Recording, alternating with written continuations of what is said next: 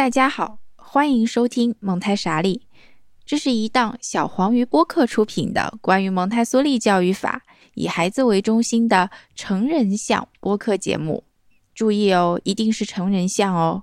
我是某某，这是第二季的第八期。蒙台傻利的第二季节目现在已经全部制作完成了，一共十期节目。如果你想一口气先听为快，或者想支持本节目，可以在小宇宙或爱发电上搜索“蒙台傻里”四个字来购买下载。为了方便连续收听不被打扰，提前购买的节目是不包含片头、片尾可爱的口播的，每次都会有一点点不一样的口播哦，只有 纯纯的正文部分。付费购买节目的听众，除了能收听音频节目，还能查看节目全文转写的 PDF 文档，方便存档和后续查看。此外，小黄鱼旗下的《哈利波特》第二季也更新了，两档节目一起购买会有折扣价哦。还有一项最重要的事情，蒙台莎利最近建立了微信群，如果您想加入，可以在我们的爱发电页面查看。今天这期节目呢，非常的特别，因为默默呢。邀请了一位小学的蒙台梭利老师作为嘉宾，就是我们的大鱼老师。那我们现在就欢迎大鱼老师来给我们做一个简单的自我介绍吧。Hello，各位蒙台莎利的听众朋友们，大家好。面对着全球上亿的听众，此时此刻我的心情非常紧张。然后我简单做一个自我介绍，我是大鱼老师，目前呢正在中国南方的一个小城市当老师，性别女，爱好男。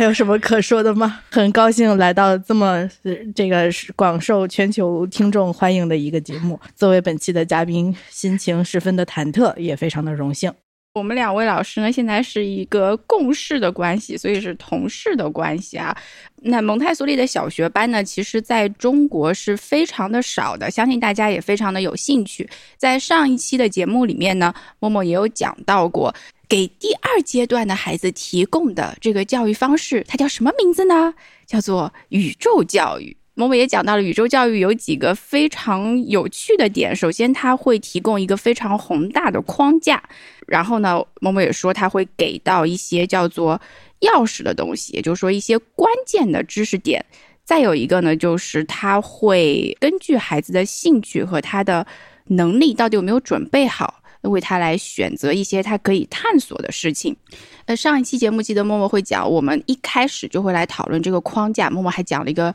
关于猪的比喻，所以我是这样讲的：我说现在一般的，比方说小学教育，它就好像是，呃，先把一头猪给它剁碎了，对不对？把那些猪肉就分成零零散散的部分。然后呈现给孩子，就希望孩子能够把这些猪肉再能够拼回去一头猪的样子。但是其实这些孩子根本就没有见过猪，就是他们要靠自己去把它拼凑成一个猪的样子。那蒙台梭利的感觉呢，就好像是一开始就告诉你啊，这是猪，然后这是猪头、猪尾巴、猪脑，然后呢，我们再分。细节慢慢的去讲解这个猪到底是什么样子，所以说呢，这样子呢，默默会觉得这个框架就会很重要，会显得很清晰，也可以给孩子一个非常明确的提示，就是我们是在聊一头猪的事情，呃，那不会需要他费力气去。构建一个猪出来，因为我们会说，如果你要用你自己现在有限的知识，还有一些非常零散的知识去拼一个整体的话，那是非常困难的。但是说，如果你已经有了这样一个整体的印象，然后你再能够去从一个一个节点上去了解一样事物，反而会是比较容易的。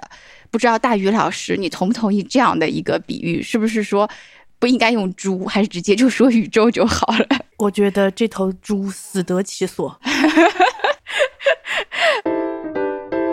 那接下去呢，我就可能会有的听众就会觉得说，这个框架故事怎么给？因为默默在上一期节目里也讲了，这个既然是宇宙教育，想要包含宇宙中的万事万物，那么很多成年人就会觉得说，那这个框架该有多宏大，该有多难给到孩子，几乎就是一个不可能的任务。可是我觉得蒙台梭利很厉害的一点是。他做到了这件事情，而且默默觉得这几个框架故事，就蒙台梭利的小学课程里面会有六个框架故事。如果我们把最后一个也算进去的话，最后一个因为是默默最喜欢的一个，待会儿一定要我来讲这个。那所以如果一开始最后一个要我来讲的话，那第一个就得你来讲哈。我们这个五个，我谢谢你哈。对这个框架故事呢是。会开启孩子在宇宙教育中所有学习的故事。我们在每一个学年新开始的时候，不管这个孩子他是读几年级，我们都会重新讲述一遍这个故事。当然，每一次的版本都会根据我们对孩子的了解有一些变化，但是这个核心或者说这个框架是不会变的。声明一下，《蒙太莎利》是一档成人向节目。如果家长哈，或者说有任何的意愿是要让孩子接触这个。五大故事也好啊，或者各种框架故事也好，请千万不要让孩子听到这期节目，因为这样就会剧透了，就没有很好玩的感觉了。所以这只是面对成人我们做的一个比较无聊的、比较枯燥的讲解。真正有趣的故事并不在本期节目里面哈。OK，那首先我们就来欢迎大宇老师来给我们讲。第一个这个框架故事，我们叫 Great Story。那首先，这个是一个四十分钟的故事，但是我现在尽量在四分钟的时间之内给它浓缩一下。那第一个故事名字叫做《无手之神》。无手之神这个故事呢，它的无手是指没有手的神，The God who has no hands。虽然它的名字里面有涉及到“神”这个字，但是这儿指的神，它其实并不一定是一个宗教意义上的含义。这个故事主要讲述的呢，是我们的宇宙是怎么来的。那也许孩子在理解我们科学法则、物理法则这种抽象的概念的时候，他们会，尤其是对于小孩子来说。刚进到蒙那个蒙氏教室里面，六岁的小孩子来说，他们可能无法理解如此抽象的概念，所以呢，呃，老师会把这些背后的物理规则比喻成有一个神在 pulling the strings，就是在主导着宇宙所有法则的运行。所以在这个故事里面呢，我们会。用一个拟人的方式告诉孩子，我们的宇宙有哪些基本的法则，比如说宇宙最开始的样子。我们会很隐晦的提到宇宙大爆炸这个概念，嗯，然后我们的星球是怎么形成的？其中的一颗星球就是我们的家园地球，地球是怎么形成的？它在形成的时候有哪些规则？有哪些法则它需要遵守？比如说，重的东西在下面，轻的东西在上面。比如说，根据不同的温度，同样的物质它会以三种不同的形态存在。那么我们在地球形成之初呢，也是遵守着这样子的法则。比如说，重的固态会在最下面，那么轻一点的液态会在上面一层，最外面包裹的一层是我们的气态，所以是重的在下面，轻的在上面。那么。他也会讲到，我们的宇宙是非常的寒冷的，但是形成星球的这一团气体一开始是非常炙热的，在冷与热的这个交换的过程中，我们的气态这一团大的气团逐渐降温，所以它的外表形成了一层壳。这层壳呢，嗯，就是我们今天的地壳。那么，在我们的地球变成今天这个形态的过程中，因为很多的这个。物理的因素，它会有发生很多事情，比如说它会有火山爆发，这个是有因为地心的压力非常大而形成的，等等等等。当然，我说的可能是非常理论的知识，但是其实这整一个过程，我们是通过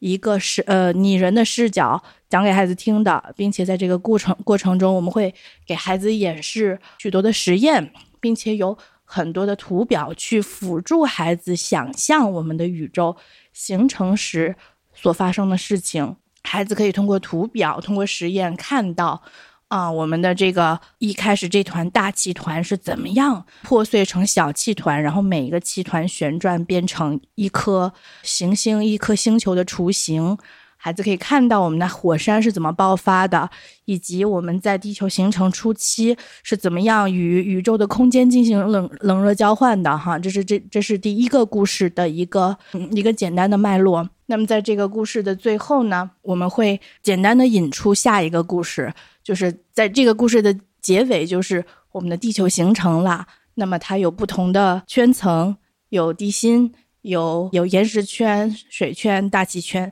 它看起来是一个非常和谐的一个状态。所以，其实通过这个故事，嗯，孩子可以从故事的方式知道啊，我们大概物理世界是有哪一些规则的。我们可能不会总结，也不会让孩子去进行考试，这个物质有哪些状态，但是孩子他可以从这个故事里面，呃，有感受到我们的这个地球它是有这样子的一些物理规则存在的。嗯，这第一个故事。哦，谢谢大鱼老师，因为第一个故事特别难讲，所以我就留给了大鱼老师。首先，我就觉得，嗯，这个故事它第一个要回应的点，或者说可能有的读者会不一定同意。的点就在于，可能这个故事里面有一些东西过于拟人，就像大鱼老师说的，我们有一个无手之神神的视角，这又不是很多的家长都愿意给孩子的一个概念。但是我们要说的是，这只是一个故事，它是回应的是孩子这个时候特别爱听故事的这样的一个需求，倒不是说我们，呃，一定要在这里面。把我们的这个很多想法给他融合进去，一定要要让孩子相信这个世界上有神呐，或者是这样的一个意思，而只是说通过这个故事激发他他自己去探索的这个欲望。因为我们知道这个时候孩子是处于推理性心智和他的创造性的想象力的最高峰的状态，所以他会对这个故事当中的很多的相互关联的事物非常有兴趣，那就可以开启他的关于地理方面的许许多多的。学习，好是这样的一个事情。那默默其实在这个故事里面很喜欢的一点，就是他在讲到关于粒子的时候，他就说有的粒子是喜欢，比方说他用了“喜欢”这个词，对不对？喜欢跟别的粒子待在一起。那我们当然今天知道，有的粒子混合在一起会变成化合物，但他并没有去推出这个概念。所以像这个框架性的东西的话，它只是给大家一个非常笼统的细节，是等待孩子去开启。它真的是一个非常松散的框架。那大家千万不。要觉得说这这个框架里面会包含太多太多的信息，事实上它的信息量其实我觉得是不大的，但是它能够开启的东西就非常宏大。我觉得它是一个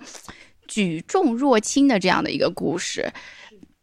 而且像默默的培训师在讲到这个故事的时候，他就说你要带着一种非常像是神圣或者说非常神奇的那种口吻去讲那种故事。当这个故事被讲述出来的时候。他就自己自带一种力量，自带一种光环，甚至培训师说，当这个故事讲完的时候，我们不需要做任何的评论，也不需要让孩子甚至要有任何的评论，一切都可以让他就在沉默中。然后结束掉，因为他会留给孩子很多的回味，甚至有的孩子要到一两个月之后，甚至一两年之后，他突然会对这个故事有点感觉，会说：“哦，原来我的我生活的世界是这样子形成的。”哈，对我再补充一点，其实这个故事它并不是只在第一个学年的开学初期只听一遍的，而是老师会在每一个学年开始的时候都重复讲一遍。那孩子其实每一次他都是可以来。复习，重新回味一下这一个故事的，所以他每一次听听这个故事，他可能都会有一些新的启发，得到一些新的启发，嗯，开启他一段新的探索的路程。嗯，哎，说起来，如果说蒙台莎利的听众哈，我们在这里也。想做一个小小的调查，不知道有没有听众会对这样的故事到底是被怎样讲述出来的，或者怎样的形式呈现给孩子的有兴趣啊？因为默默呢有有在考虑这样的事情，所以如果大家对这样的故事很有兴趣的话，希望大家能给我们留言，能有一个反馈，这样我和大鱼老师才能够进一步的商量我们下一步的计划，好吗？谢谢大家。那接下去我们讲第二个故事啊。第二个故事呢，默默既然是默默讲的，我就会比较简略的讲。第二个故事是生命诞生的故事，在这个和谐的星球上面，有一些不和谐的事情发生了。比方说，刚才我们讲的岩石圈、水圈和大气圈之间呢，发生了很多的纠葛。就在这个爱恨情仇的纠葛当中呢，我们的生命被创造出来。生命的被创造出来，它就是来解决这一场纠纷。才会形成的生命，OK。然后呢，从这里开始，我们会展开一个生命演进的长轴。在这个长轴上面呢，会有各式各样的曾经存在在地球上，或者呃现在已经不存在的、已经灭绝的生物，一直到这个生命长轴的最后，大家可以想象一下，有条非常细的线条代表着人类出现。所以这个故事呢，就是从。呃，地球生命有生命诞生之初，一直到这个人类出现的这样一段时期的故事，它开启的呢是孩子关于生物方面的一个学习。但其实，在这个故事里面，我们有可以讨论的点是，某某曾经遇到过有学员问，他就说，这个故事是要让孩子相信达尔文的进化论嘛？因为对他来说，呃，就是也许有的人。不管在任何条件下，他也许并不那么相信这个达尔文的进化论，因为这个东西我们现在默默知道，在国外的话，还是有一批这样的人，他不愿意接受这样的一个观点。所以当时这个学员就问：那是不是说我们在讲这个故事的时候，就相当于是让孩子需要整个的相信这个确实是存在存在着生命演化这样的事情的？就关于这个事情，大宇老师，你有没有什么自己的想法呢？其实我在培训的时候特别提出来过这个问题，因为我是在美国培训的。那，嗯，美国有相当一部一大部分的这个群体还是有比较强烈的宗教信仰的。呃，我的培训师说，其实这所有的。这个这以以以上只是代表我个人以及我培训师的观点哈，可能每一个培训师他的价值观不一样，因为自己成长和宗教的背景也不一样。但是我的培训师说，这个蒙特梭利的这些所有的框架故事，它都是有一定的弹性的，就是它其实是可以被调节，以适应各个不同。国家的文化，就像其实第一个无手之神的故事，呃，如果我是在美国或者在一个天主教的国家讲，其实这个神孩子如果愿意理解为耶稣也好，如果理解为上帝也好，那其实是可以根据这个国家他们文民族的文化去做一定的调试的。只是我在中国讲的时候，我一定会在故事的最后去问大家一个问题：大家觉得这个神是真实存在的吗？他是一个神吗？还是他是别的什么？那百分之九十九点九的情况，这孩子一定会回答我说他不是神。然后孩子会提出他应该就是一种规则，等等等等的。所以我觉得这个是按照文化来分的。那第二个故事，呃，关于刚刚某某老师提出来的这个，呃，这个进化论是否它适应于每一个国家？我觉得也是有弹性的。在中国，其实我们这个主流，至少我自己。呃，上初中、高中学的生物书里面，我们都是直接会用很大的篇幅在课本里面来介绍达尔文的这个进化论的学说。所以我觉得，至少在中国的文化背景下，我们直接引出进化论这个理论，它是没有什么太大的障碍的。但如果放到某一些西方国家，或者是有一些它的宗教的意识比较强的国家，那这个。故事可以有弹性进行调试，呃，老师可以给孩子介绍，这只是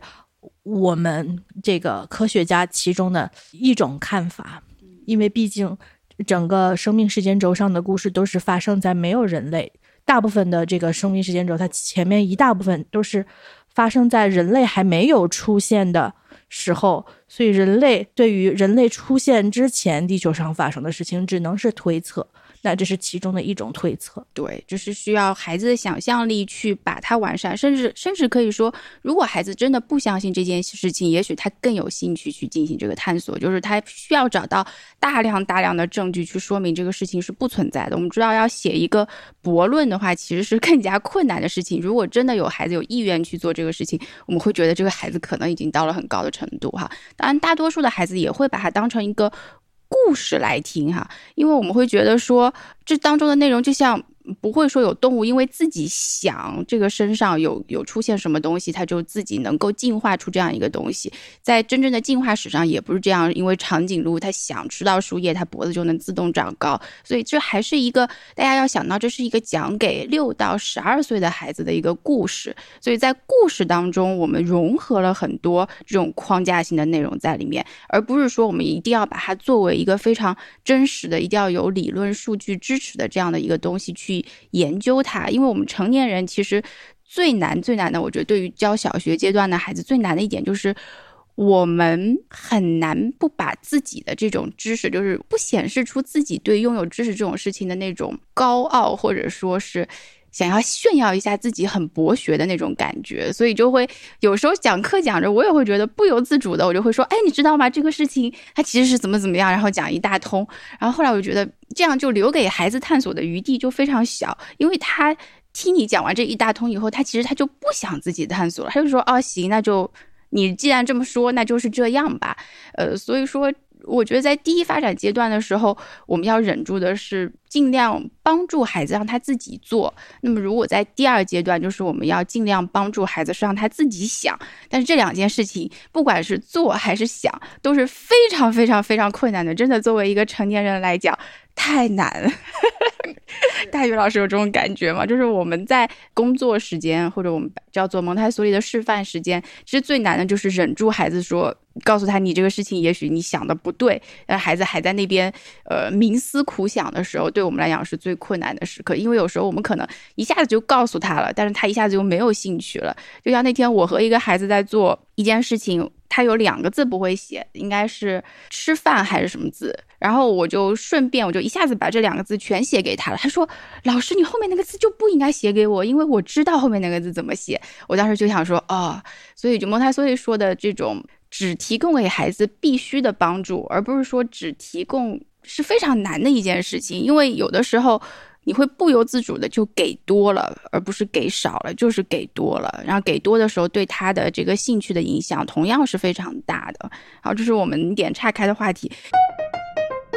第三个故事讲的是人类的起源。那么，在刚刚周老师讲的第二个故事呢，我们是会用一张人类的呃一一张生命进化的时间轴去探带孩子探索这个生命是怎么出现以及怎么进化的。到这个生命时间轴的最后呢，窄窄的一条，我们讲到人类终于来到这个地球上了。那么，这个故事会告诉孩子。以第一人称的视角带领孩子去想象我们人类刚刚来到地球上，刚刚在地球上出现的时候可能会遇到的哪些困难。不像其他的动物一样有特别尖锐的爪子，没有厚厚的皮毛去保暖。那么其实人类刚刚来到地球上，他们的生生存条件其实是非常恶劣的。与其他的动物相比起来，人类也是非常弱小的。但是人类在这样子的境遇下是怎么样能够存活，并且一步一步。发展到今天，我们全球七十亿人口这么庞大的一个群体呢？那这个无手之神在这儿又出现了，因为他给了人类三个非常重要的礼物。第一个礼物是人类有灵活的双手，可以帮助人类做很多的事情。地球上直立行走的动物，并且能够用手来做很多事情的动物，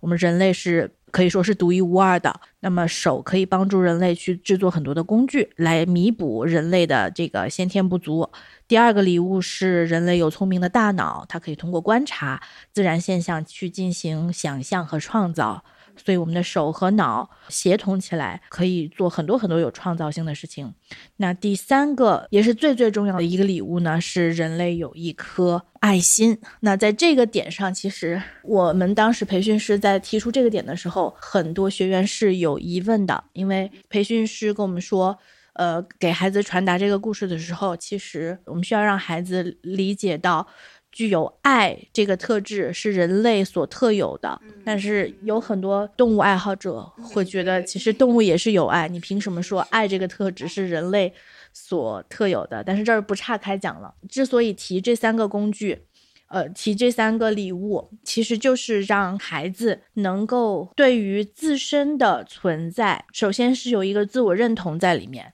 其次是可以认识到自己的价值，他们可以使用自己的手，使用自己的大脑，以及使用自己的爱心来做些什么，可以怎么样使用善用无手之神给人类这些。特别的、独有的礼物也好，工具也好，去帮助这个地球变得更美好。是是，关于这个爱的这个部分，我非常同意啊，因为这个点其实也是好多人纠结点。我在培训的时候，因为也是在美国吧，所以好多美国可能动物爱好者确实也会更多一些，包括像吃素的，我们这里也不我我们也不扯开了。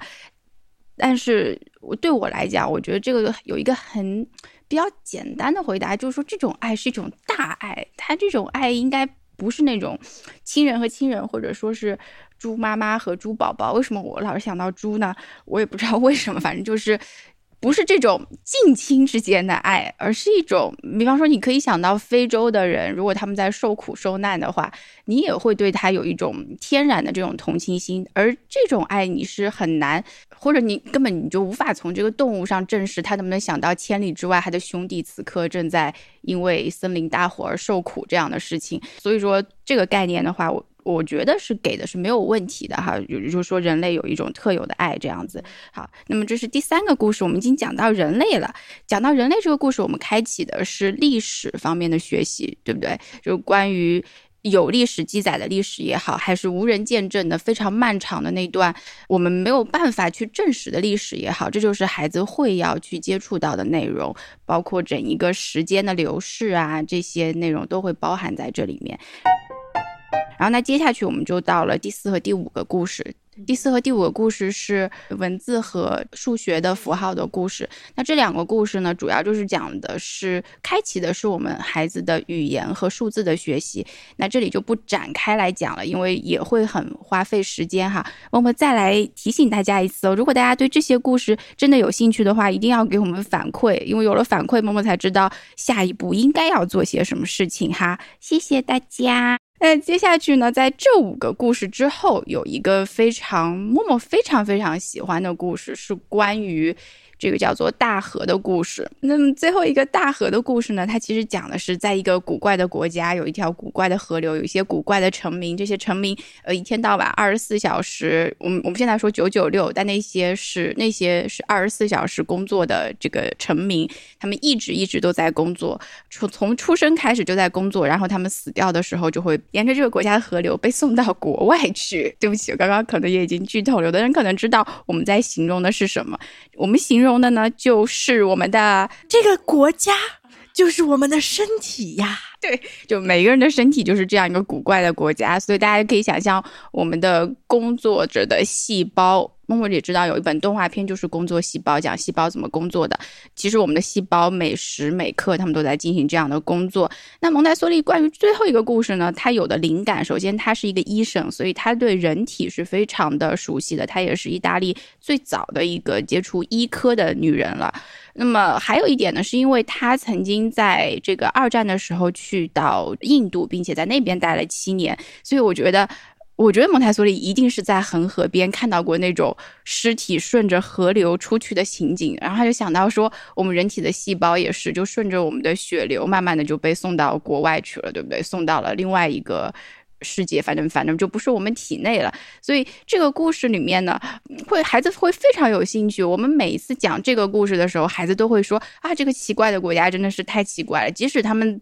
有一些大的孩子，他感觉到这是人体，他依然会很有兴致的把这个故事讲完。而且，这个故事开启的就是对于人体各个部位的学习。我们会有一张图表，告诉他每一个这个人体的部分，它都有什么角色。那其实这些故事，默默现在讲到现在哈，就觉得说他有真的是在回应孩子第二阶段的需求，就是他对于一件事情的认知，他一定要是。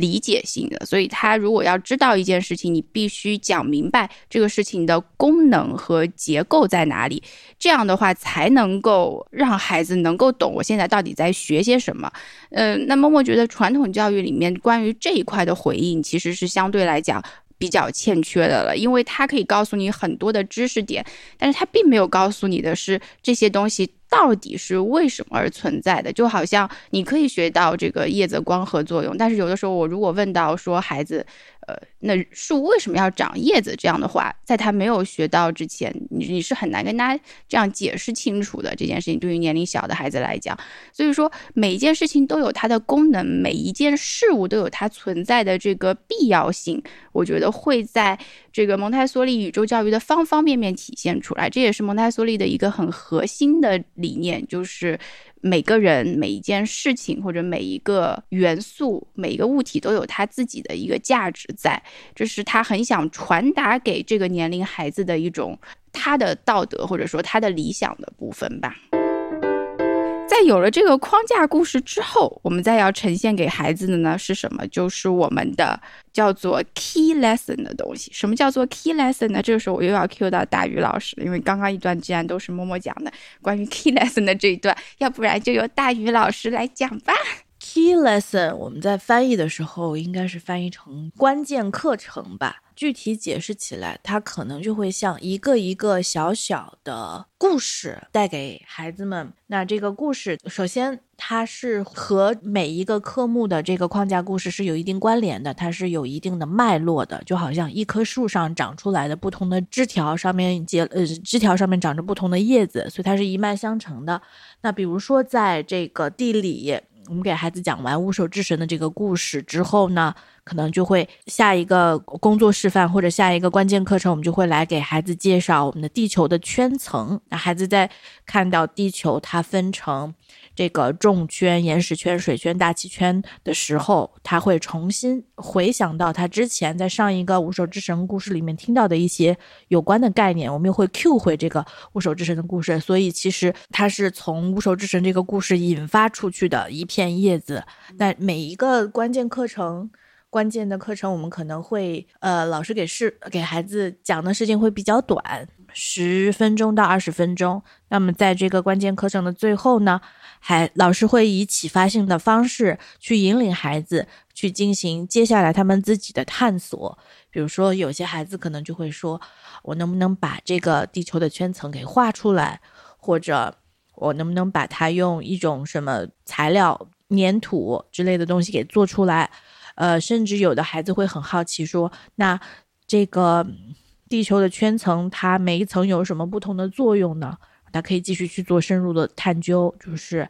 老师会呃进行一些引领。对，那默默觉得这个关键课程很有意思一点，就是它总是可以往回回回溯的，就像刚刚这个大宇老师讲的那样，因为你在讲到任何一个知识点的时候，你都可以回到那个框架故事去，告诉他说：“你还记得我们在框架故事里面讲的某某某某某某些信息吗？”那么现在我们关于这个信息，我有更多的内容想要告诉你，所以是这样一点一点的往框架里面加细节的这种方式去带领孩子学习的。所以孩子他总有一个核心，就是说这个框架他永远都在，这是一个对他来讲非常安全又非常恒定的固定的东西。然后他如果在不管在学任何内容的时候，他就会知道说，哦，这是曾经在框架故事里面有过的这样的一个内容。那么我觉得这一点非常重要，这就给了孩子一个。他的推理性心智，或者我们 reasoning mind，他可以去 reason，就是他去推理的这样的一个过程，他会想到啊，这个事情是由这个前面一个事情引发的，那么这种联系会让他非常的有兴趣，并且他确定的知道自己到底为什么要学这个，那这点又是我们觉得会说真的在。传统的教育当中会非常少的涉及的这样一个部分吧，因为我们开始学的时候总是会想象，呃，还从孩子最日常生活的细节开始，一点点的铺开来讲。所以默默就见过这个小学的科学课本的设置，他就会先说啊，世界上的东西，那个我们先从身边的东西，你给他尝试分分类吧，或者怎么样。那当然分类的方法有各式各样的，最后他在。他还要再要引出来这个固体、气体、液体。那么事实上，对于这个年龄段的孩子来讲，他已经不在第一发展阶段，他并不是一个感官的学习者，就是他要从周边先要有足够的印象，然后从这个印象他自己再去抽象出一个概念，而是这个时候关键课程给他的就是说他。完全不知道的内容，但是又是在以后的探索里会非常关键。如果没有这些关键的信息，他是无法进行自己探索的内容。所以我就给到他，直接给到他，也不要他去做什么研究性课题，也不要他去做这个。呃，我再去做一个从细节再到这个概念的推理，我直接这个概念就给你。这个世界上的粒子，它会组成固体、液体、气体或者电浆体，我们叫等离子体。然后你再去看你身边的这个东西，你去怎么分类？那么这种信息就是我们所谓的 key lesson。所以这些 key lesson 有的时候是。不得不给到孩子，如果没有这些信息的话，孩子是没有办法开始说哦，我可以自由的探索，因为他没有这一把 key，就是钥匙哈。英文里面直接叫 key lesson，我觉得是非常直白的。那么他没有这一个关键的点，他是没有办法自己行动。你就说好了，那你现在去探索，那他能够探索的东西就能探索什么呢？如果没有这个固体、液体、气体的认知，所以默默觉得这一点也是很喜欢宇宙教育的一点，它是环环相扣的，好像少一环都不行。因此，我们的节目录到 四十二分钟了，依然环环相扣，我们也不能够跳步骤。要是有兴趣的听众，就只能跟着我们的流速，或者跟着我们现在这条河流的流淌，随波逐流的继续听下去了。好。那接下去呢，默默还想讲的就是第三点，就是关于孩子有没有准备好，还有就是孩子的这个兴趣这个问题。因为我们知道，即使在一个框架下面，即使我们给够了足够的信息，每一个孩子都是不同的个体，他有兴趣探索的点都是不一样的。那么，所以在这个时候就非常考量老师的一个观察能力和老师的一个引导的能力。这个时候，他就需要看哪一个孩子在能力上已经准备好了。并且他对某样事情展现出了这种非同一般的兴趣，也不能说非同一般，并且他对这个事情展现出了一定兴趣，或者我们再退一步说，并且他对这个事情在你诱惑一下的情况下，他会有意愿进行探索。那么在这几种情况下面，我们就会再进一步的在后面推动它，相当于说你去试试看。比方说，我知道这本书里也许有你感兴趣的信息，你去看一看，是这样的方式去引诱孩子进行自己的探索的。呃，关于这一点呢，我相信大宇老师有很多很多可以交流的经验。那首先确实。呃，刚刚默默老师有提到，我们要观察孩子是否准备好了进行宇宙教育的探索。那确实，大宇老师在实际工作的过程中遇到过非常多、非常多还没有准备好来上小学的孩子。我这儿指的小学是特指就是蒙氏的小学，因为在传统的这个小学里面几乎不存在这个准备好。准备没准备好的一个概念，因为它是一个非常标准化的流程嘛。那么，如果一个孩子没有准备好，他有可能就会直接被归归为差生的这个这一档里面去。成人很少，或者是。不太会自然的想到，也许是因为这个孩子没有准备好。但是在蒙师的环境里面，我们会非常在意孩子是否准备好进行探索了。因为如果一个没有准备好的孩子进入到了小学的环境，他会发现周围的一切事情是他是陌生的，或者是他不具备能力去参与的。孩子会有一种挫败感。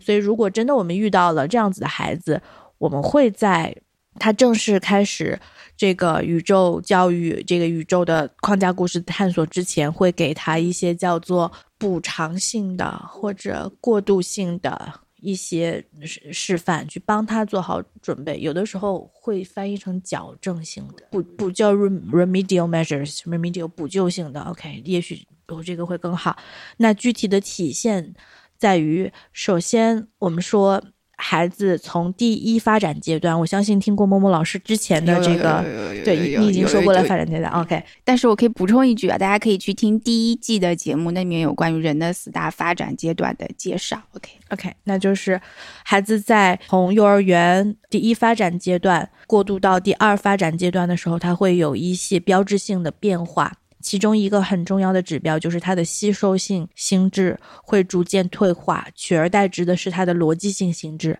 所以，呃，我们刚刚所所说所说到的这个小学阶段的所有课程，那是需要孩子有一定的逻辑理解能力，他才能够可以说 get 到这个故事里面的点。当然，这个故事它是一个相互的，就是当当孩子在呃听这些故事的时候，其实是帮助他建立这个逻辑的。嗯，但是如果有一些孩子进入到小学的教室的时候，他还没有初步的逻辑框架，我们会觉得在给他上课的时候，也许我讲完一个无手之神的故事，我讲了四十分钟的内容，他也许可能只能对里面的百分之十的信息产生共鸣。那我们会觉得，那这个孩子他的从心智上来说，并没有准备好。嗯，这是一个。那第二个是，呃，我们很多的工作是需要。使用到他的呃手眼协调，或者他的脑和他的手需要协同，去帮助他完成一些探索，或者是完成后面的一些他的思想作品的呈现的。那如果孩子手没有准备好，他在做后续的一些作品，不管是手工类或者是书面类的。这个报告的时候，他会非常的吃力。当他发现他没有一个很好的能力去完成他心里很想要完成的一个呃任务，他会有一种挫败感，他可能心里会想的非常的丰富，他的这个作品，可是呈现出来的结果他会不满意。但是这个也是会需要一点一点一点的去老师帮助他提高的。但我们说，呃，其实蒙特梭利为什么我们会非常建议来读蒙小的孩子，蒙氏小学的孩子，他会有一定在。卡萨环境里面工作过的经历呢？呃，并不是说歧视传统园上来的孩子，而是说我们会觉得他，呃，这个卡萨，呃，蒙氏的卡萨里面的许多的工作，他是在帮助，他是为了帮助孩子。做好后续学习的准备而特意设置的，比如说他在卡萨里面有很多的工作是帮助孩子去锻炼他的手，训练他的手眼协调，去为他这些基础的能力做好准备，打下基础，这样。以帮助他能够在将来的学习、将来更抽象的学习之内，他这些工具是已经完善了的。这个我也观察到，其实是在我带过的孩子里面，确实，如果是从蒙氏环境上来的孩子，他也许会在呃做好准备这一块会有一定的优势，他会比完全没有上过蒙氏班，或者是说他在第一发展阶段。第一是没有上过蒙氏班，第二是在家里没有很注意去帮助他做好准备，去培养他这些方面的能力的孩子相比起来，他会要更快的适应嗯小学的环境。对他可以进入到这个小学班级，但是他未必能那么快就开始宇宙教育的部分，因为这个宇宙教育的部分确实会需要一定的程度的积累。是，那还有的，嗯，比如说我们会。呃，孩子在探索的时候，他一定会需要去做很多手上的操作，去帮助他理解这些概念。比如说，他可能会去做一个实验，但是如果他的手没有准备好，或者他的秩序感没有准备好，他是没有办法完成整个过程的。那也许在这个时候，呃，我们有很多实验类的工作，在这个在给这个孩子示范的时候，老师也会遇到一些困难。比如说，孩子没有办法理解这个呃实验它的。原理是什么？甚至是他自己都没有办法操作这个实验，他可能使用滴管，他捏不动这个胶头，甚至是说他这个做完了一个有液体的实验，它整个桌子都会流满了各种不明的液体。嗯，所以说，在我们观察到孩子没有准备好的时候，老师也会放慢我们工作示范的节奏，比如说。很多比较初步的实验，也许如果一个孩子准备好了，他可能是刚进入刚进入教室的第一个月，他就能做了。那有的时候老师发现这个孩子没有准备好，那可能这一个关键课程他需要等，等到他一年级下学期，甚至是二年级，等他准备好了才才给他。对，有的时候孩子会非常的有兴趣，说老师，我想做这个。呃，我们不得不说的就是啊，在你很想做这个之前，是吗？你还有好多好多一关一关一关的要闯，就是我先带你做这个吧，你就做完这个这个这个，你才能做那个。就是这个还是会会跟孩子要讲清楚，因为他如果没有准备好迎接他的，就很有可能是那种挫败。我们不希望让孩子有这种挫败感。呃，所以说我们得帮他准备好，并且当他呃既有兴趣又准备好了他的能力的时候，那他又有了关键信息。同时呢，我们在网上说他有一个整体的他去探索的框架，这个时候就是广阔天地，大有作为，他可以做他很多想做的事。那还有一点，某某不得不说的就是关于阅读能力。这是很重要的一点，因为在小学阶段的话，我们会涉及大量的书籍阅读、文字阅读的部分。如果这个部分孩子能够很快的独立进行的话，那么对他来讲，他能够探索的区域就会比。呃，普通的还没有识字的孩子，显然就是会要大很多，而且这个时候是那么考验他的想象力和推理性心智的时候。如果说少了文字这个拐杖的话，他就会失去很多的他能够探索的领域，就相当于地图上的这一块，他始终开辟不了这个。就是玩游戏的时候，那个新区他始终进不去那种感觉，只能在新手区一遍一遍一遍的重复新手的工作。那对他来说也是非常的 frustrating 的事情。对我们会见到这样的孩子。然后在这儿又要不得不吐槽一句，好巧不巧，我们的中文又是世界上最难学习的语言。对于孩子来说，它作为一个工具性语语言，其实它的 cost efficiency 是真的非常的低。也就是说，对于一个中文母语的孩子来说，他需要掌握阅读这把钥匙，要比一个英文母语的孩子难上十倍。对，主要是一个。抽象符号的记忆，而且它大多数抽象符号记忆，当然默默不是说没有可能，默默也知道有一些老师在进行这方面的探索和研究，就是怎么研究把这个中文语言的教学把它变得更加有趣。但是呢，默默是说，就目前的情形来看，要让孩子尽快的能够独立阅读、能够认字、能够写字这一块的内容。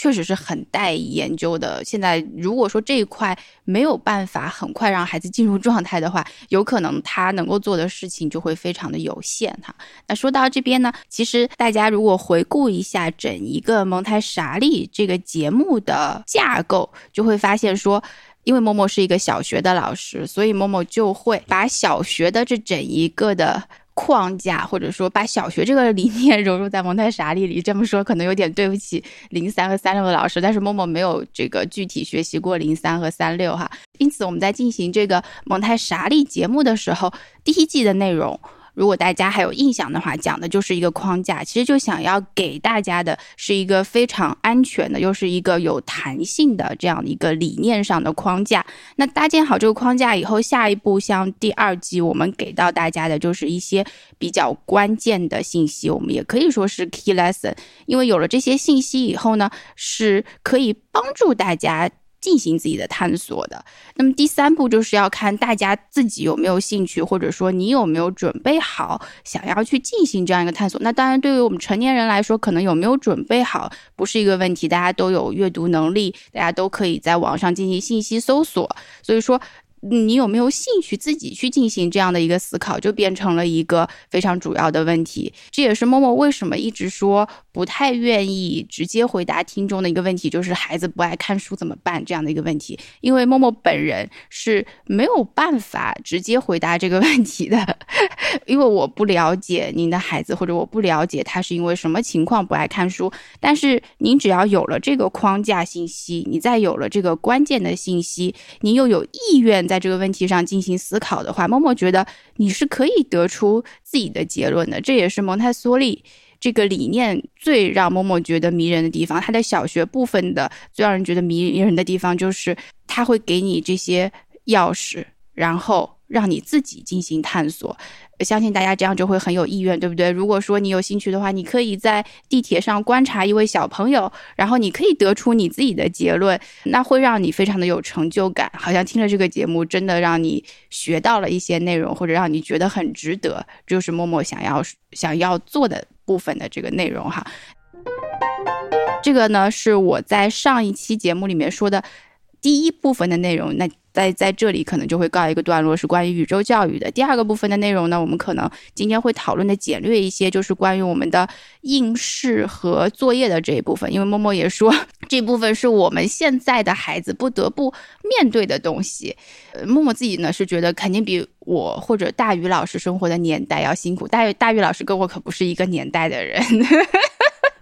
他可年轻了，所以跟默默这种，嗯，我我是上一辈的人了哈。但是不管怎么样，我们当时的作业没有那么多，对吧？没有，都不记得我小学有怎么写过作业。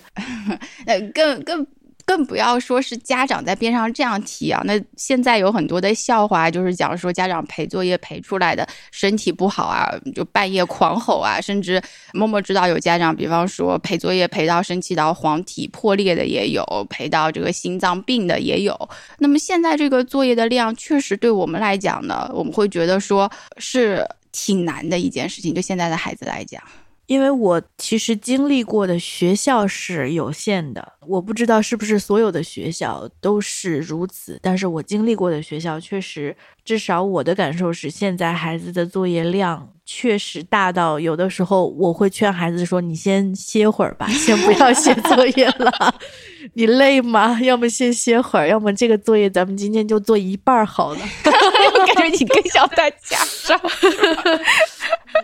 对，但是我的自自己上小学的时候，应该是没有过这种感受的。而且现在作业的难度，这种题型，它的纠结程度也远远高于我们上小学的时候，所以这也是一种内卷，卷着卷着就卷成这样了。嗯，对，与其说是内卷，就不如说是我从这个上面我又看到了，比方说孩子的很多的潜力，就是说你发现在这样的量下面，他居然真的可以做到。因为对我来讲，说我我简直想象不了，我小的时候如果是这样的作业量的话，对我的人生打击也不是打击吧，就是我玩的时间和发呆的时间几乎都没有。就现在孩子连发呆的闲的时间都没有，是。就是又是一个 cost efficiency 的问题，就是你这么花了这么大的精力去在你的作业课本上，然后你到底得到了什么？是否划算？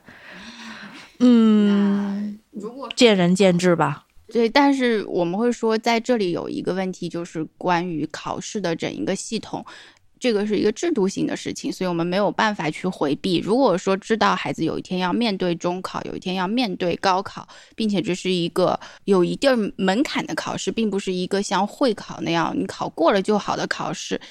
那么对于很多家长来讲，其实是很难的，他没有办法。在现在为孩子做一个选择，就是你不好也没有关系，这样以后，呃，你读职高也是一条路。因为现在这条路对于家长来说，对于好多，尤其是蒙台傻利的听众来讲，其实这条路是很难想象或者说很难去接受的。所以说呢，总的来讲还是要面对 现实。如果说有考试在这里，那么作业就只能在那里，因为如果不练习。就在一个标准化的考试里面，就很难体现出来孩子的能力在哪里。虽然我们反复的、不断的在阅读，说大家对这种应试体制的质疑也好，或者说对这种作业量的质疑也好，可是如果这个作业量在哪里，考试在哪里，如果家长的期待在哪里，社会的期待在哪里，那有的时候这个事情好像并不是我们说啊，宇宙教育好，然后所以大家都应该。学习蒙氏的这种教育理念就可以解决的，我们也不觉得这是一条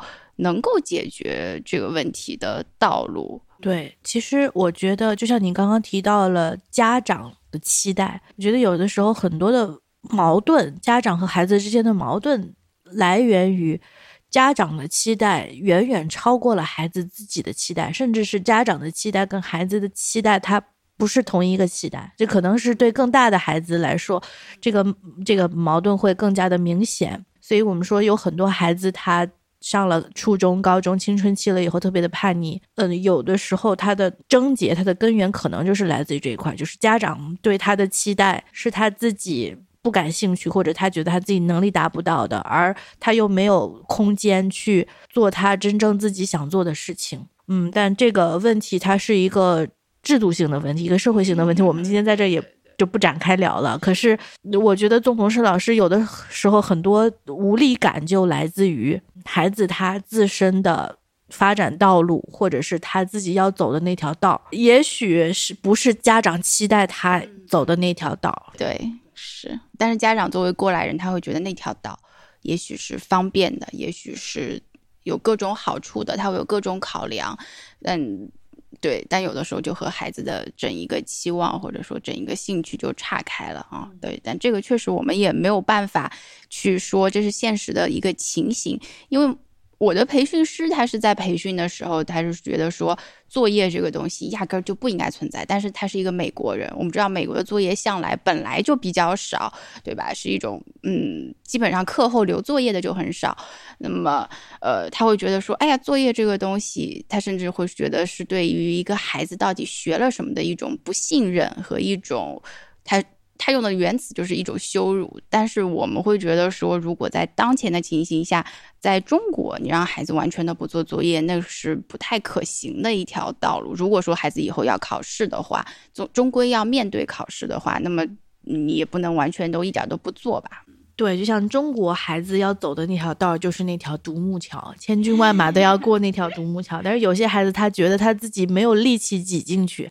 他就想跳下河去游泳。但是家长又觉得你跳下水的话风险太大了，我捞不起你怎么办？对对对，是是这样的。所以说这里面有一个。国情的问题存在，因此我们还是不能够，起码某某在现在带班的时候也没有办法说让孩子完全的撇掉这一块，说大家可以自由的、尽情的探索宇宙，呃，不不不存在这样的一个想法哈。但是蒙台梭利有一点，我觉得他是很激励人的，他的意思就是说，你如果相信眼前这个孩子能力，你就应该尽力的。在他的心中或者在他的脑子里面就播撒种子那个信息点，因为你你你给他这个种子，就算播了一千颗，他有一颗当中发芽了，那么可能就可以帮助到他，是这样子。但是你不应该在一撒种子，或者说一刚刚开始播种的时候，你就拿作业去。烤它就相当于直接撒进去了，第二天就把它翻出来，再去看看它到底这个水有没有有没有浇过啊，或者说有没有发芽。因为如果这个种子反复的、反复的、反复的被翻出来，它是永远都没有发芽的那一天的。因为对我来讲，默默有一件事情是非常的记忆深刻。呃，一个小朋友他他对一个数学概念的理解，他可能横跨了整一个学期。我学期开始的时候，我跟他讲过这个。呃，某个定理吧，几何的定理，他就一直懵懵懂懂的状态，我也不知道他是懂了还是没有懂。一直到学期末的最后一天，他在折纸的时候，他突然就说说，哎，老师，我发现这折纸折出来的这两个图形是那个等值的。那那个时候。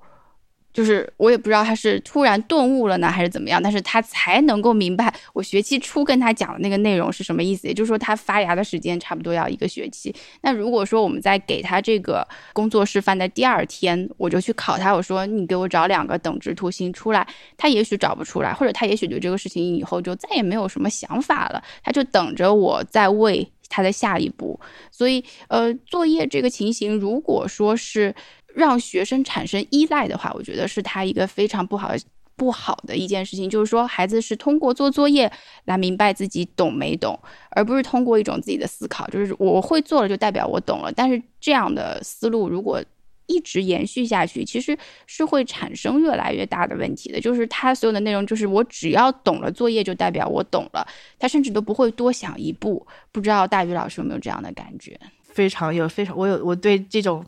场景可以说是司空见惯，对，现在就是很多孩子他失去了自我思考的能力，或者是说他所有思考的出发点来源于这道题目，他的学习始于这道题目，也终于这道题目，这道题目结束了，他的学习的他的探索的过程也就结束了。那我觉得这是非常浪费孩子的潜能的一件事情。那这是一个，第二个是久而久之，他会养成这种打一步推一步的，就推一步走一步的习惯。就是你不推他，你不把这道题给他，他就放空了，他就失去他学习或者是是这个探索的意义和价值了。我可以插一句吗？就是我刚刚在跟默默老师聊天的过程中，我突然有一个顿悟，有一个快点说，人生的对，有一个 epiphany 是什么呢？我们刚刚在聊聊到这个。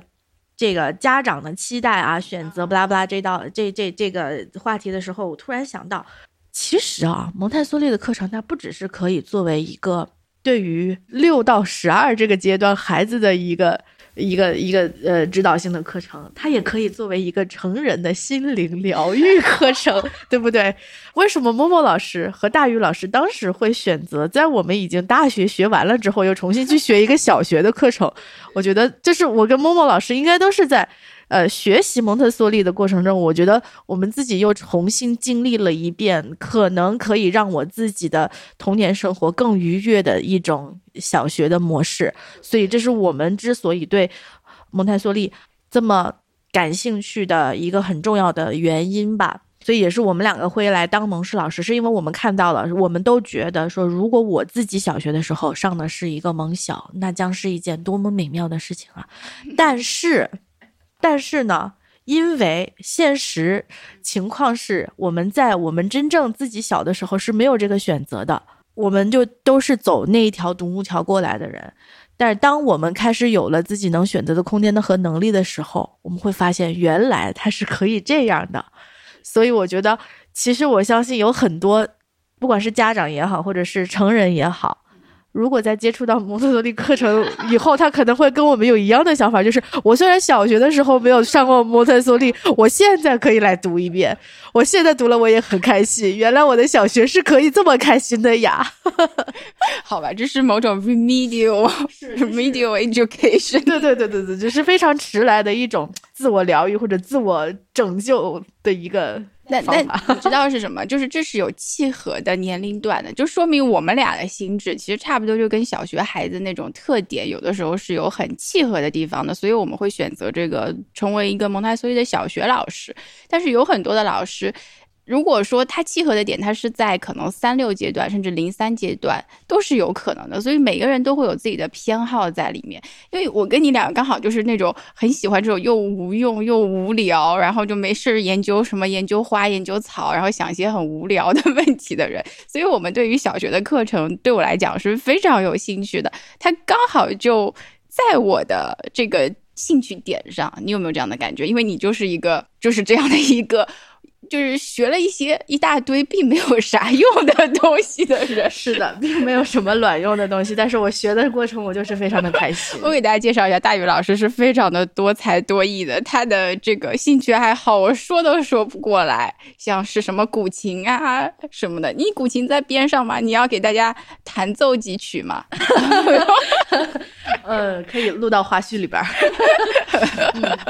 OK，反正总之，大宇老师是个很有趣的老师哈。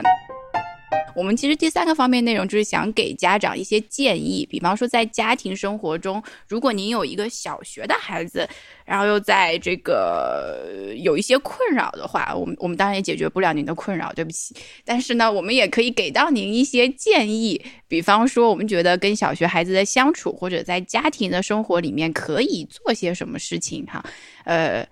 ，as usual，还是请大云老师先讲吧，因为我也没有。对你好像那天有有说过几点哈，呃，其实，在家里面，首先成人的一个陪伴是非常的重要的。其实，Montessori 他在他的著作里面，不管是针对哪一个年龄段的。呃，一些建议，他反复提到的一个词叫做环境创设，因为其实孩子是环境的产物，那么在呃不同的环境下，孩子他所表现出来的他的这个特质是完全不一样的，所以我们说第一个很重要的家长可以在家里面做的事情是营造一个良好的家庭环境。那首先是。家里面可以营造一个比较好的学习的氛围，这种氛围不是说，呃，家长会给孩子规定很多的学习学习任务，而是做到在自然而然的这种，呃，日常的流露中，孩子可以看到爸爸妈妈是爱学习的，不管学的是什么，呃，爸爸妈妈是对于知识是好奇的，爸爸妈妈是在。是是一直在探索，对知识或者对于学习是保有一个很开放的态度的，是热爱阅读的，是积极阳光这个向上的，不是每天玩手机，不是每天在孩子面前打游戏，就是不阳光也不用让孩子知道，在孩子背后哈，大家明白的。在孩子的面前，还是尽量营营造这种阳光向向上好青年的这种形象，然后和孩子一起阅读，以及对于我觉得一些对于现代社会来说吧，一些电子产品如何使用，做一个比较好的示范。因为我自己观察到，我们班孩子中间可能就是有那种，呃，因为在家里啊。父母不管是因为什么原因，可能会经常的使用手机，那么也会对孩子使用手机，呃，这个方面，呃，要求是比较宽松，导致孩子过度的接受一些他们这个年龄段，呃，还没有准备好接受的信息或者是刺激，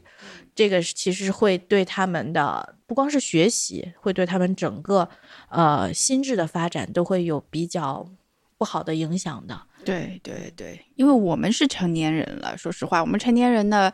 呃，有好也不好。好的地方就是我们我们真的能变的地方已经比较少了，但是孩子的话，他还在一个成长的阶段，所以跟我们还是不一样的。当然，我们可以因为要工作的缘故，或者说你因为自己的兴趣爱好，一天都离不开手机，总是要低头看手机。但是对于孩子来说，我们知道他他就是因为还在成长，所以我们不能够让他。也每天都过这样的生活，对他的自控能力不足以不足以支撑他去很好的看待这种电子产品。有的时候过于强烈的刺激或者是过于快速的反馈，是会对孩子他去获得信息这个方面的欲望会嗯有很大的，应该说是有很大的抵消的作用。对，就是关于他的忍耐力，而且包括他的一个是对挫折的忍耐力上面，还有一个就是对信息，就像你说的，对信息的获取上面，他会有一种我现在有一个问题出来，我现在就要立刻知道答案，就很像有一些领导的作风，就是现在立刻马上。然后呢，他就会说：“老师，你能不能拿出手机来查一下那个什么什么什么鸟，它是干嘛干嘛的？”然后他就再也没有自己去。找一本书啊，然后说想想这个事情啊，因为如果说你要找一本书，你去里面看的信息肯定远远不止这么一条关于这个鸟的介绍，而你在搜索的时候，你永远就只能搜索到这个鸟的特定的这个信息。所以我们觉得阅读的好处就是在于它可以有很多。往外延伸的东西，但是你在搜索这个网络信息的时候，你不仅有可能得到不正确的信息，你还有可能就直接满足于这种不正确的信息，这两点都是非常可怕的。那么还有什么给成人可以做的什么？我觉得就是对作业这方面可能。我们是表示一定的理解哈，就有的时候大家也不要这个着急上火，我们还是应该保有一个成人的基本作对作业的态度。第一，我们当然是尊重老师给的作业的，总不能呃一般情况下家长肯定不会在群里面直接怼老师那样子的，所以我们会会说哦可以的，我老师我知道这些作业了，然后我们能够帮助孩子尽快的说，呃有一些方式或者方法鼓励他去能够。能完成的就完成掉。如果说有实在觉得这个量太大也好，或者孩子真的做不了的部分的话，我们去帮他一起克服，而不是直接就说：“哎呀，你怎么这么笨呀？”或者“我上火呀”这样子的。因为这样子，孩子本身做作业的责任是在孩子身上的，我们不要去包揽到自己身上来，就就觉得很。羞愧也好，很着急也好，说自己怎么生了这么一个孩子，什么都不懂，或者说，呃，因为做作业这件事情，让自己在家长群里面成天被艾特来艾特去的，然后又被别的家长看到这种艾特，就是要慢慢的，还是要调整这种心态，然后我们实事求是的说，如果孩子不懂，就解决这个问题，我们试着尝试帮助他把这个内容去搞懂，那么就好了。不要给孩子和给自己太多的压力，因为某某作为老师的话，其实我们自己是肯定不在群里面这样讲，但是默默知道有很多这个呃家长群的氛围啊，就会变成一个老师布置好多作业，然后又会艾特说这个家长某某家长，你这个作业，你你家孩子这作业还没有完成，对不对？那这个时候，呃，我们说家长还是要有一个成年人的判断，要有理又比较。能够有余地的去解决这个问题，就是当然也是很考验家长的。但是我们绝对不要把这种愤怒或者说把这种呃着急上火的情绪转给孩子，因为我觉得，呃，真的这样孩子挺可怜的，就是。他作业第一做不完，然后他又不懂这是什么意思，然后在家里面呢又觉得让爸妈这么上火，而且他可能做作业一放学就开始做，拖拖拉拉又要做到睡前，自己的时间也没有。我们有没有一些方式去鼓励到他，能够让他积极一点呢？你买一个沙漏也好啊，或者尝试各种方法也好，总之我们我们不知道有什么方法是适合您家孩子的，但是总归。还是要不断的去尝试，就只能好像是这样了。如果这个没有用，那就再试试那个。还是要保持希望，对不对？其实也可以去分析一下孩子他有一些原他出现的一些问题背后的原因是什么。我特别喜欢这个正面管教，他这个书里面有一个工具叫做问题原因分析表，就是他可以通过孩子的他的行为，你大致去理解一下他做这个事这个这个事情的目的是什么。比如说，他是为了吸引家长的注意，还是他用这种方式来宣泄他的一种不满，或者是说他单纯的能力不足，不足以支撑他去独立的完成他的作业。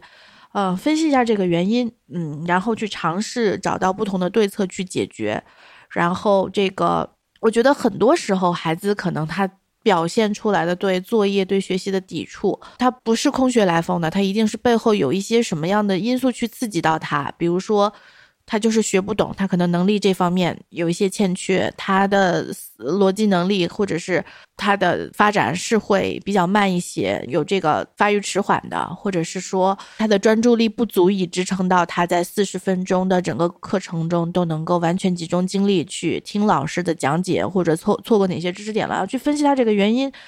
然后针对性的去帮助孩子。那呃，我觉得一个大的原则可能还是尽量激励孩子去把学习变成自己的责任，而不是说把这个催促作业当成一种常态。家里也可以有一些通过家庭会议的方式，我们制定一一部分一系列家长和孩子都可以可以接受的一些规则，比如说。关于 screen time，关于手机的使用，可以有一些规则，规定时间，然后规定频次，规定可以浏览的这个页面内容。那关于作业完成，也会有一些规则，时间，然后孩子这个完成作业的方式等等。那我们可以把这些规则写出来，打印出来，在家庭会议上，在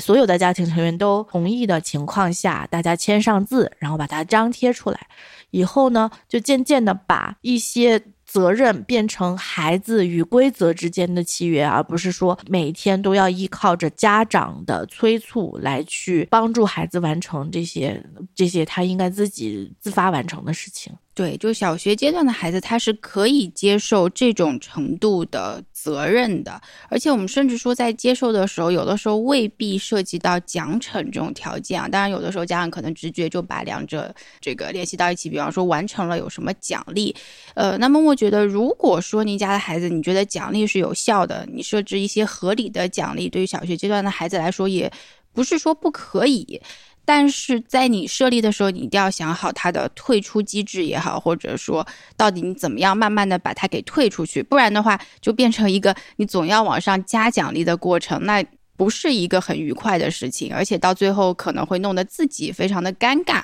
那到最后你这个奖励可能都不一定给得出来。像惩罚也是的，如果说呃，比方说晚了一一分钟，你定个规则，你说要要怎么样惩罚，抄一遍还怎么样？如果说当这个惩罚也增加到孩子接受不了的程度的时候，那么。这个事情就相当于没有讲过，一切就要重新开始。可能你就要说，呃，我觉得这样方法这样下去不行，我发现没有效果，所以我们重新来讨论规则吧，好吧？然后就把这个话题要这个时候及时的引回来，而不能再直接在这个上面。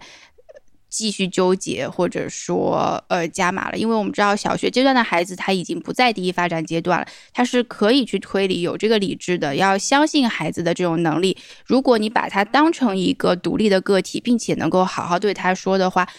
大多数孩子，说实话，默默觉得大多数的孩子他是可以非常有理性的去接受你这个问题的。当然不是在他情绪崩溃的时候讲，不是在他已经在地上大哭大闹的时候讲，而是选择一种。合适的时机，很心平气和的去讲，而且孩子会觉得很新鲜，就是我们还有一个契约这样的东西哦。然后他可能，当然他可能新鲜了一个月，他又不新鲜了，这时候你又要换法子，这时候当然也很考验家长，也很需要花费家长的时间。但我们说这些花下去的时间会都是值得的，这就是大家的这个亲子时间。如果说一定要选择一种可以在家里面度过亲子时间，那当然是跟孩子这种直接的交流。算高质量的亲子时间。如果是您和孩子一起在家里面，只是你玩你的游戏，他在边上玩他的游戏的话，那么这种亲子时间，我们也可以说基本上等于。毫无质量可言，呃，所以说，呃，我觉得家长不要怕在一开始的时候这个事情很麻烦，很怕花费这么一点时间，因为一个一旦一个规则建立起来，就像我们说的一个公司一旦有一套运行良好的规则的时候，对于生活在当中的所有人来讲都会变得轻松一些，我们都会有各自要做的事情，爸爸要做什么，妈妈要做什么，就各行其职的时候，大家都会感到非常舒服的，而不用。这个责任如果职责总是不明确的话，每天都陷在这种纠结当中，才是非常消耗人的精神和体力的一件事情。好，那今天的节目可能也快要进入尾声，觉得很难得，也很荣幸，也非常开心，大宇老师能来参加这个蒙太莎的节目，因为我也花了好久的时间才能够邀请到大宇老师，所以就特别希望你要不留一两句可以分享的话，要不怎么样？刚刚默默老师在分享的时候，有一个观点我是非常同意的。他说，我们成人其实很多时候有意无意的都会想要在孩子面前流露出我懂得很多的这一点。那其实，呃，我觉得作为一个蒙氏老师，我自己在这一点上也有的时候刹不住车，有的有的时候在给孩子上课的时候，我会开始经常开始长篇大论，觉得自己讲的头头是道，被自己的口才折服了。可是其实回过头来，当我自认为给孩子传递了很多信息的时候，嗯，孩子他其实真正接收到的是他感兴趣的那一部分。我有的时候讲的很多的话是白费的，而且是会相反去打压。他自己去探索的积极性的，所以我听过一句话让我很有感触，我也经常会自己在心里默念这句话，虽然它不一定有用，我就是默念了也会忘记。但是有一句话叫做“人之物在好为师也”，就作为一个老师，我也觉得有的时候人最可恶的地方就是你很喜欢当老师去说教别人。对对对对对，所以做老师也是有技巧的，一味的说教，一味的去说，那可能。孩子不愿意听，那你要你要怎么样去引导孩子？他是很需要技巧的。有时候你说的越少，你给他一个点去刺激到他的好奇心，然后你又不给他了，这个时候是他最有学他最有学习动力的时候。我觉得这跟谈恋爱有很相似的地方，就是如果一切事情都有相似的地方，就是要对。一定要他自己有兴趣，让他撩不到，让他只是有一点点开胃的感觉，这个时候他就自己来劲儿了。怎么听起来我们那么渣？对不起。然后到最后又说：“嗯，你并不是我要的类型。”嗯，那不是。到最后说：“嗯，其实你可自己可以。嗯，你看你是可以的。”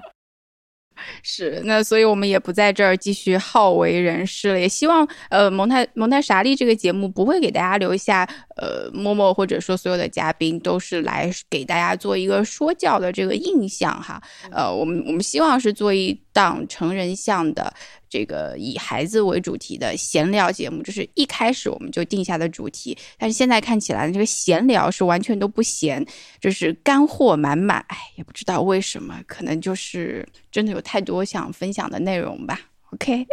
好，那以上就是本期节目的内容，感谢收听，也非常感谢大鱼老师的参与录制，谢谢，谢谢默默老师的邀请。从头到尾都是这个嗓音，我要么录个花絮，我给大家唱一段。好，好，好啊！我会不会被打？没事，大家不认识，当然不认识大鱼。是谁在敲打我窗？好了，可以了，满足你了，是不是？OK，好，我们完成。